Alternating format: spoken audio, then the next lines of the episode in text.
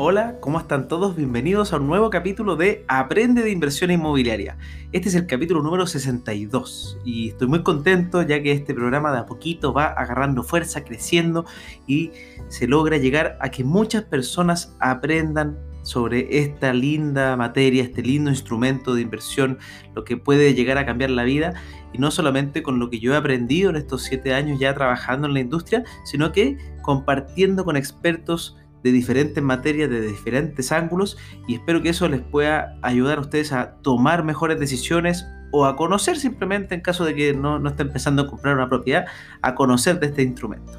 Bueno, los dejo invitados a escuchar este capítulo es un capítulo muy interesante con una persona que yo admiro muchísimo y también los invito a que puedan compartir este capítulo, este programa en sus redes sociales y etiquetarme en mi Instagram francisco.ackerman. Me harían un gran apoyo. Así que vamos por ese capítulo. En el capítulo de hoy día estoy con una persona muy cercana que admiro muchísimo, alguien que fue incluso director en capitalizarme.com y hoy día es uno de los pioneros en transformación digital en múltiples industrias. Se trata de Héctor Roldán. ¿Cómo estás, Héctor? Hola, Pancho. Un gusto estar aquí contigo y con todos los oyentes de tu podcast. El gusto es mío, en verdad. Hace rato que estábamos coordinando esto, así que estoy, estoy muy contento de, de tenerte en este espacio, donde, bueno, primero que todo, antes de comenzar con las preguntas, antes de irse al mundo digital, cuéntanos un poco quién es Héctor Roldán, para quien no te conoce. Mira, yo soy una persona muy bendecida, padre de dos hijos, casado con mi señora hace 17 años. Soy un nómada, yo he vivido en seis países, soy colombiano de nacimiento, español por adopción y a estas alturas ya chileno de corazón. Vivo acá desde el 2014, básicamente desde la época en la que partió Capitalizarme y básicamente toda mi vida ha estado relacionada con el mundo de la transformación. Transformación digital es un término que se utiliza ahora, hace cuatro o cinco años, pero realmente toda mi vida he estado metido en grandes procesos de transformación, tanto para empresas públicas como privadas alrededor del mundo, transformaciones de negocio, tecnológicas, culturales. Ese, ese ha sido mi, mi mundo y compatibilizándolo con el mundo de las inversiones. Gracias a Dios gané, gané plata cuando era bien chico. Yo fui gerente con, con 22, 23 años y decidí que no le iba a dar mi dinero a un banco, a una institución financiera para que me lo administrara. Así que me puse a hacer algunas pequeñas inversiones. Terminé invirtiendo en DAD, un fondo español, en el cual de hecho fue uno de los primeros en invertir, en capitalizarme. Y nosotros en, con DAD invertimos en Twenty, que lo compró Telefónica, Invertimos en Explain, que lo compró Dutchess Group en Estados Unidos. Invertimos en Bybit, que lo compró Amazon. Y ahí un poco en 2006, 2007 parto yo con el mundo de las inversiones y, y bueno, acá en, acá en Chile también con, con, algunas inversiones en el ámbito tecnológico y, y alguna cosa también en inmobiliario. muy bien, muy bien. Oye, pero qué, qué joven partiste, impresionante. ¿eh? Yo, yo puedo decir no puedo decir lo mismo en mi caso, pero, pero después empecé a agarrar vuelo ahí tratando de hacer las cosas bien. Pero, te las has gozado, Pancho. Sí, lo he pasado bien, lo he pasado bien. no, no, me quejo. Doy fe de eso. Oye, Héctor, y, y, cuéntame un poco, ¿qué es lo que es esto del mundo, del mundo digital? Y hay una palabra que me encanta, que, que nunca la he escuchado de nadie más, este concepto del digital. ¿De qué se trata este concepto que yo lo he escuchado solo de ti? Mira, déjame, déjame primero poner un par de bases encima de la mesa para hablar de digital, pero entrémonos un poco en el mundo, en el mundo digital primero. Perfecto. Para entender el mundo digital en cuatro o cinco puntos, lo primero que tenemos que entender es que hoy vivimos en un mundo que se mueve a una velocidad como nunca antes se ha visto. Tecnologías como el teléfono tardaron 50 años en llegar a 50 millones de personas, los computadores tardaron 14 años, Internet tardó 7 años, Twitter tardó dos años, pero hoy, Pancho, vivimos en un mundo en el cual un juego como el Pokémon Go es capaz de llegar a 50 millones de usuarios en tan solo 19 días. Y en menos de un mes tener al mundo infectado de coronavirus. Entonces, hoy en día el mundo se mueve a una velocidad como nunca antes se ha visto. Eso es como lo primero que es importante para entender el mundo digital. Lo segundo es que aparecen tecnologías que yo le llamo disruptivas. ¿Por qué disruptivas? Porque estas tecnologías cambian por completo la manera de hacer negocios, cambian por completo las reglas del juego. Y aquí hay un tema que a mí me encanta, que para mí forma parte del ADN de capitalizarme, que tiene que ver con la democratización. Capitalizarme habla de la democratización de, de las inversiones inmobiliarias y estas tecnologías disruptivas, a mi juicio, también democratizan el mundo de los negocios. ¿Por qué? Porque hace 15 años, para uno poder acceder a un supercomputador, tenía que ser una multinacional grande con una billetera muy abultada para poder invertir en ese poder de cálculo. Y sin embargo, hoy en día, cualquier estudiante desde el garaje de su casa puede acceder a través de tecnologías como el cloud a este mismo poder de cómputo y pagar solamente por una fracción del mismo. Entonces, estas tecnologías disruptivas cambian de forma radical la forma en la que se hacen negocios de forma tradicional. Y finalmente, la tecnología, Pancho, transforma todas las industrias, ¿no? Hoy en día vemos que de las cinco o seis principales empresas cotizadas a nivel mundial, todas son de corte tecnológico se habilitan un montón de oportunidades y de amenazas que te permiten empezar a generar valor de forma exponencial. Y la manera en la que hoy construimos o destruimos valor en las empresas cambia por completo. Hoy en día es la experiencia del usuario, la seguridad, los datos, la conectividad, los elementos que te generan o te destruyen valor. Entonces ya la cuenta de resultado de una empresa no es solamente las finanzas, pasa también por entender estos activos y estos pasivos digitales. Hoy en día, cuando, cuando, miramos el mundo, yo creo que es un error mirarlo solamente desde una óptica digital. Y por eso nace la palabra digital. Digital es la mezcla entre la palabra físico y digital. Y significa que somos capaces de unir los dos mundos. ¿Y dónde se une el mundo físico y el mundo digital? En el mundo de las experiencias. Perfecto. O sea, este concepto digital es el resultado de la unión de dos mundos que este digital, que es el mundo más incipiente, que ha crecido muy rápidamente en este último tiempo y lo hemos visto en verdad en todas las industrias probablemente, y el mundo físico, que algo que es, er, era como el, concepto que, ya existía, pero trabajaba de una manera diferente, y esto obviamente ahí, entonces a través de la experiencia y en, hechos concretos, así como si una empresa tú le dices, mira, vamos a aprender o vamos a llevarte a, esto digital, porque obviamente las empresas normalmente dicen, ah, vamos a digitalizarnos y volvámonos todo online y y piensan que es como uno u otro. ¿Dónde ves tú ejemplos buenos, así como de para que alguien entienda un poco qué, qué es lo que es esto digital? Mira, hay varios ejemplos. Yo creo que ahora con el tema del coronavirus igual, igual cambian un poco, ¿no? Porque, el coronavirus claramente limita el elemento más, más físico, pero déjame te pongo un ejemplo actual. Y para mí todas las plataformas de delivery, con las que muchos de nosotros hoy en día pedimos, desde un Rappi, un Corner Shop, un, Uber Eats, para mí es un buen ejemplo de una plataforma digital. ¿Por qué? Porque conectan contigo como usuario desde lo digital, en el cual tú tienes una buena experiencia de, usuario, una buena interfaz, un buen acceso a un catálogo de productos, pero al final hay una última milla que es, que es, física. Y aquí es donde, donde estas plataformas se diferencian de los retailers tradicionales. No, no voy a decir nombres para no herir susceptibilidades, pero yo creo que muchos retailers tradicionales han logrado crear una buena experiencia digital en la cual tú eliges un producto y, luego al final ese producto te llega tarde a casa o no te llega o te dicen que te acerques una tienda a recogerlo. Por eso te decía hace un rato que el mundo digital, de lo físico y lo digital, se une en la experiencia. Y ahí es un caso en el cual se rompe.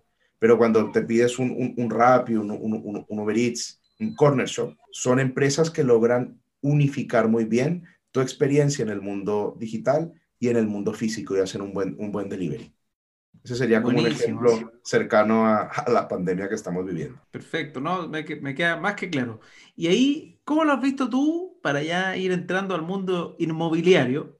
¿Cómo has visto que la industria inmobiliaria ha ido adoptando este, este, estos conceptos? ¿Y en qué parte sientes que tú has podido apoyar? ¿Cómo lo has visto desde afuera? ¿Te ha tocado trabajar con empresas que lo estén llevando a cabo? Mira, yo te diría que, que para mí habría que mirarlo post, pre-pandemia y, y post-pandemia, ¿ya? Pero... porque, porque la pandemia trajo a un gerente de innovación instantáneo? Mira, yo creo, yo creo que la, la pandemia ha acelerado muchas cosas, pero también ha impactado la forma en que nosotros hacemos vida social. Entonces, hoy en día nuestra casa se ha convertido en nuestro espacio de trabajo, en el lugar donde compartimos con nuestra familia y se ha roto un poco esa diferenciación de espacios que teníamos en una vida un poco más normal, ¿no? En la cual tú ibas a una oficina a trabajar y llegabas a tu casa a compartir con la familia a descansar. Eso se rompe un poco con la pandemia. De hecho, cuando uno mira las estadísticas, hoy en día se requiere, la gente busca más metros, como la gente busca no estar en, los centros de la ciudad, sino estar más bien en las periferias, estar un poco, un poco afuera. Entonces, hay comportamientos que han cambiado, pero Fíjate que un buen ejemplo es el de capitalizarme, en el cual hoy en día ustedes son capaces de crear una experiencia en que permite que la gente opere de manera digital un proceso que antes era solamente físico, ¿no? Entonces, al final, es cómo va dirigiendo esos comportamientos de la persona en otras direcciones. Yo te diría que antes de, la pandemia, cuando uno veía, por ejemplo, un WeWork, también me pareció un buen ejemplo de digital, porque tú al final tenías un espacio eh, físico con una experiencia que era bien distintiva, con una experiencia que estaba enfocada a ese, a ese mundo de los emprendedores que no solamente querían ir a un lugar de trabajo serio, sino que querían y, tener, y contar con la mejor tecnología, sino estar en un lugar donde igual se podían tomar una cerveza, donde tenían un lugar compartían para, compartir. Entonces, ese es un buen ejemplo pre-pandemia de, de, una empresa que tenía un buen modelo digital. Y encima tú cuando llegabas, llegabas a WeWork, reservabas las salas a través de, de, tu celular, tenías una aplicación que te avisaba de los eventos que se iban a hacer en el día y básicamente todo lo podías gestionar desde tu celular, ¿no? Pero estabas disfrutando de un espacio físico. Entonces, ese sería también otro ejemplo de un modelo en real estate digital pre-pandemia. Perfecto. Y ahora, obviamente, esto, esto va a tener, hay dos preguntas que, que, me interesa hacer, que quizás son entrar en detalle a nosotros mismos, es como desmembrenarnos, pero eh, ¿cómo fue para ti la experiencia de haber sido director en Capitalizarme? Que eso igual me gustaría, a ver si lo podemos ahí tirar en el podcast, encuentro que es muy bueno.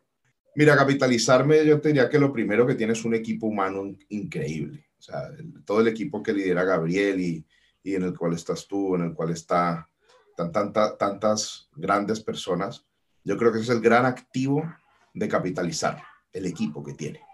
Un equipo que tiene muchas ganas, un equipo que no se le arruga los desafíos y que siempre está pensando en cómo dar una mejor experiencia a los clientes. Y fíjate que una cosa que a mí me, me llenó y me hizo ser no solamente inversor en capitalizarme, sino también involucrarme en el directorio y el, y en el día a día, es el propósito transformacional masivo que tiene capitalizarme.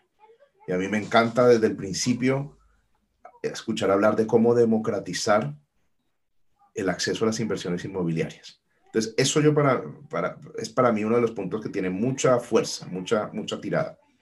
Yo creo que capitalizarme cada vez más se está convirtiendo, Francisco, en una plataforma, en una plataforma donde la gente accede para, para sacar valor. Y yo creo que la manera de uno relacionarse hoy en día con los clientes tiene que partir por la generación de valor.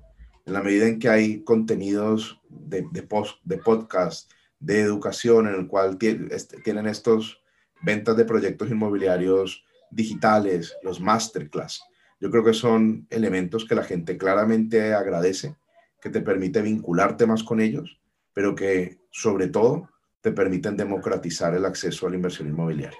Así que a mí eso, eso es un poco como la magia de, de capitalizarme, ¿no? Y ahora, gracias, gracias. Eso obviamente, si bien este es un podcast independiente, siempre yo tengo el corazón ahí, así que no, no, puedo, no me puedo desligar mucho en ese sentido. Pero ahora la pregunta ya para, para el inversionista, el inversor inmobiliario que está aprendiendo sobre temas de cómo invertir mejor y todo. Tú has invertido en propiedades. ¿Cuáles son los consejos que tú le darías a una persona que está pensando en su primera inversión ¿qué cosas debiese tomar en cuenta que tú hayas tomado cuando hiciste tus inversiones? Y saber si tú las tomaste así a ciencia bien o partiste lanzándote un poco a la piscina. Mira, yo creo que lo primero es uno hacer inversiones que estén de acuerdo a su bolsillo y, eso es clave. Yo creo que hay gente que invierte más allá de su bolsillo y ese es un primer error importante. Yo creo que uno tiene que invertir a un nivel en el cual esté cómodo para asumir que las cosas pueden no, que, un piso se te puede quedar sin alquilar, etcétera. Con un piso se refiere a un departamento, por si acaso, en España se dice piso. Gracias por la, por la traducción simultánea, te agradece. Yo creo que uno de los temas que yo, he mirado cuando, cuando he hecho inversiones a nivel inmobiliario es la experiencia que ofrece la, la, propiedad en la cual estoy invirtiendo. ¿Qué, es, ¿Qué hablo por experiencia?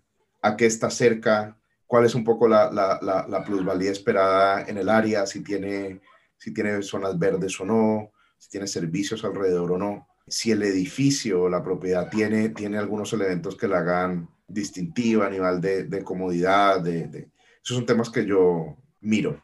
¿Tú te fijas mucho en el precio? ¿Buscas lo más barato? ¿O te preocupas o haces un comparativo de precio con los servicios que tiene y todas esas cosas? O sea, aquí esto, esto es súper personal, ¿no? Y cada persona invierte en, en, base a sus propios principios, pero para mí es importante qué tan fácil es vender un inmueble. Es decir, es un piso o un departamento o un local o una oficina que se vende fácilmente de manera comercial. Y la realidad es que muchas veces lo más barato no es lo que se vende, lo que se vende mejor. Entonces, ese, ese, ese deseabilidad del, del, inmueble es una de las cosas que yo, que yo veo y a la cual intento anticiparme, ¿no? De saber que va a ser una, una, una zona y una, y una, y una propiedad que va a tener una alta deseabilidad. Ese para mí es como uno de los primeros ejercicios. Perfecto. Y bueno, ya me, quedó claro entonces cómo es que decides temas de inversiones, pero me quedó dando vuelta una cosa, que voy a volver para atrás, pero, pero no quiero dejarlo sin preguntar porque lo encontré muy interesante. Y a un inversor, como inversionista, ¿tú le dirías que es importante preocuparse al momento de invertir en lo digital o, o, que, o, estar con una empresa que, que tenga una tendencia a ir en esa línea? ¿Agrega valor que la empresa que apueste por el mundo digital y, mezclar con la experiencia física? Mira, definitivamente, definitivamente. Te voy a poner un par de ejemplos, no inmobiliarios y luego, luego alguno inmobiliario, pero ¿qué es más físico que, que ir a Disney? En cuanto estás en contacto con los juegos, las atracciones.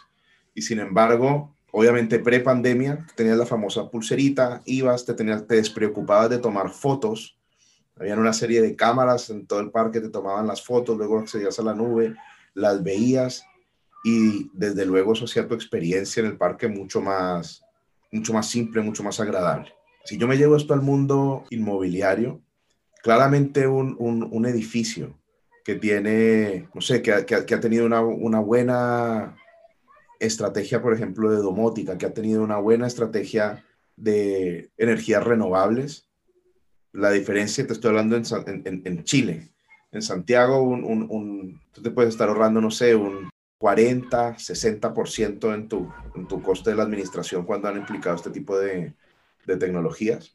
La seguridad es otro factor importante.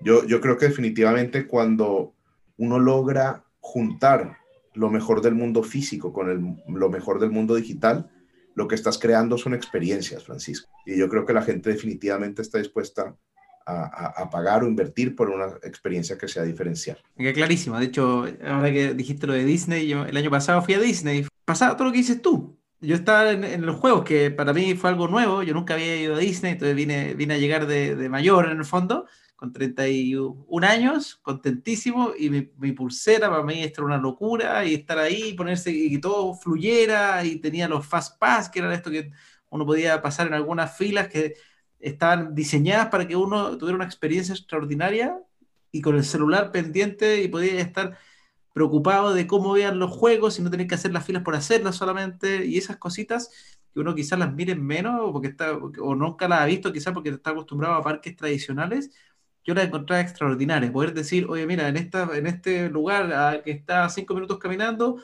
no hay, hay, una fila de 10 minutos, vamos a probar primero ese juego, después vamos al otro, y uno podía estar, en el fondo, entre que conectado y, y disfrutando de, de, un, de, un, panorama. Y aparte allá, todo, bueno, además que todo era maravilloso. yo creo que lo describe súper bien, Francisco, y al final, digital pasa por poner al cliente al centro. Y cuando uno es capaz de poner al cliente al centro y diseña alrededor de ese, de ese cliente, pues tú estás creando una experiencia que es memorable, ¿no? Y, y digital se trata de eso, de crear experiencias que sean memorables, sacando lo mejor del mundo físico y del mundo digital. Perfecto. Con eso, con eso vamos terminando. Ahí me voy quedando ya con entonces aquí lo que es digital, lo hablamos, cómo hacer este puente experiencia entre lo físico y lo digital, en el punto de vista de inversionista, en los famosos pisos, como se dice en España, o departamentos, como decimos acá. En Colombia, ¿cómo se dice todo esto? Departamento o apartamento. Ah, está, muy españolizado. eso estoy. Pero bueno, eh, como elegiste tú, normalmente no te vas a lo más barato, sino que te vas a algo que tenga una posible reventa en el futuro y te preocupas mucho. Y eso lo hemos visto en hartos podcasts, pero es bueno ir escuchándolo para que sepan todos los que están eh, oyendo hoy día este capítulo, que se va repitiendo al final, siempre los buenos inversionistas van cumpliendo con estos parámetros de elegir una buena ubicación, con servicios cercanos, de una buena calidad. Entonces, donde en definitiva, donde hay una buena experiencia para, para, para ese inquilino o para uno si lo está utilizando para uso propio. Perfecto. Y, tú le agregaste esa parte que a mí también me parece muy importante, eso no lo dicen todos, pero que, que tenga una buena experiencia para ese inquilino o arrendatario en el fondo. ¿Por qué? Porque así vas a tener una despreocupación probablemente continua, porque va a estar siempre arrendado y bien arrendado. Que esa va a ser la gracia de que la, de este departamento tenga una buena experiencia para el arrendador, al usuario en el fondo de ese departamento.